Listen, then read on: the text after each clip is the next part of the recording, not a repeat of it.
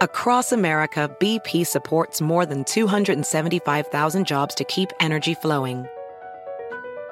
Jobs like building grid scale solar energy in Ohio and producing gas with fewer operational emissions in Texas. It's and, not or. See what doing both means for energy nationwide at bp.com slash investing in America. Noticia en NTN 24. Hola, soy Moisés Naim y usted está escuchando una parte de mi programa de televisión.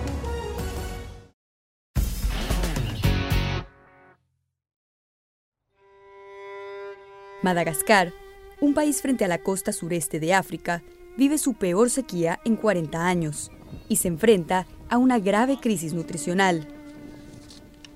El coronavirus ha agravado la situación, dejando a más de un millón de personas con escasez de alimentos.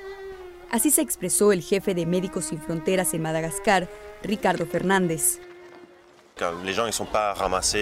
La gente no tiene comida, no puede cultivar, no hay trabajo, no hay ingresos. La COVID-19 también dificulta las operaciones, el movimiento y la distribución de recursos. Dado los impactos económicos de la pandemia, desde el desempleo hasta las interrupciones en el cultivo y la comercialización de alimentos, el número de personas malnutridas a nivel global alcanzó su nivel más alto en una década. Hablamos con Máximo Torero, el economista jefe de la Organización de las Naciones Unidas para la Alimentación y la Agricultura, conocida como la FAO por sus siglas en inglés.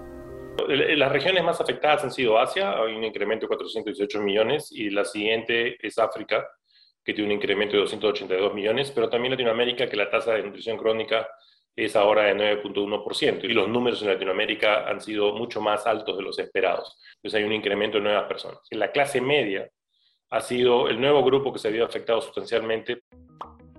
Pero durante seis años antes de la pandemia, ya había estado aumentando la inseguridad alimentaria o el número de personas que no tienen acceso a suficiente comida nutritiva de manera regular.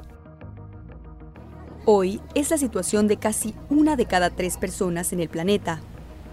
Y es que la intensificación de las sequías, las inundaciones y los extremos de temperatura presentan un creciente desafío en este ámbito. Entre 2014 y 2016, por ejemplo, eventos climáticos asociados al fenómeno meteorológico El Niño dejaron a casi 100 millones de personas con hambre en el sur de África, Asia y América Latina. Más recientemente, las plagas de langostas, exacerbadas por el calentamiento global, han provocado crisis alimentarias sin precedentes en países como Kenia o Somalia. La emergencia climática además ha llevado a que el costo de alimentar al mundo sea el más caro en años. En mayo de 2021, el índice de precios de los alimentos de la FAO, que monitorea una canasta de granos, aceites vegetales, carne, lácteos y azúcares, subió a su nivel más alto en la última década. Los productos más afectados han sido fundamentalmente cereales y aceite vegetales que en el caso de cereales había una demanda muy fuerte de países importadores muy grandes, como el caso de China, entre otros, y también ha habido problemas de oferta de países exportadores muy grandes. La sequía que ha afectado la producción de Brasil y en parte lo que ha afectado la producción de Estados Unidos. Por otro lado, el precio de llevar una dieta saludable y sostenible ha aumentado. Hoy, comer sano es inasequible para 3 mil millones de personas. La violencia y los conflictos políticos están empeorando la inseguridad alimentaria.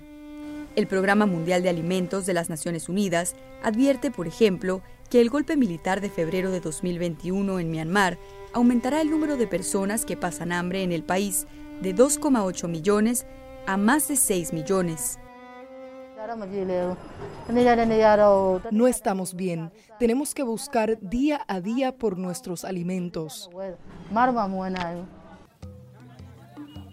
Myanmar forma parte de una lista de 22 países, que incluye a Colombia, El Salvador y Honduras, y que podrían sufrir hambrunas en los próximos meses.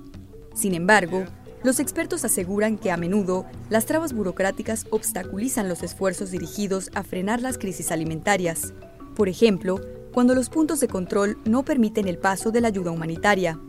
Dominique Bourgeon director de Emergencia y Resiliencia de la FAO, insiste que la colaboración es clave.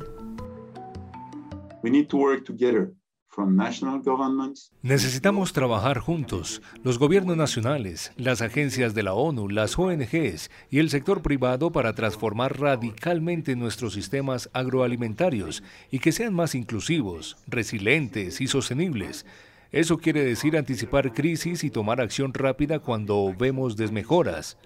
También significa fortalecer las redes de apoyo social para que cuando una crisis ocurra la gente tenga a dónde acudir. Hace seis años, los líderes del mundo prometieron cumplir con 17 Objetivos de Desarrollo Sostenible para 2030.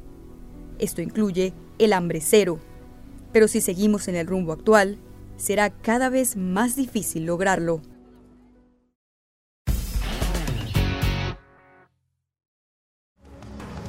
Esto es Efecto Naim. Puede verlo todos los domingos por NTN 24, a las 7 de la noche en Washington, a las 6 de la tarde en Bogotá y a las 4 de la tarde en Los Ángeles. BP added more than $70 billion to the U.S. economy in 2022 by making investments from coast to coast. Investments like building charging hubs for fleets of electric buses in California and starting up new infrastructure in the Gulf of Mexico. It's and, not or. See what doing both means for energy nationwide at bp.com slash investing in America. I'm Chris Hahn, the Aggressive Progressive. Check out a new episode of the Aggressive Progressive podcast every Tuesday. You know, the election is heating up just as the year is winding down. Stick with me. I'll tell you the truth as I see it. Download the Aggressive Progressive on Pandora or wherever you get your podcasts.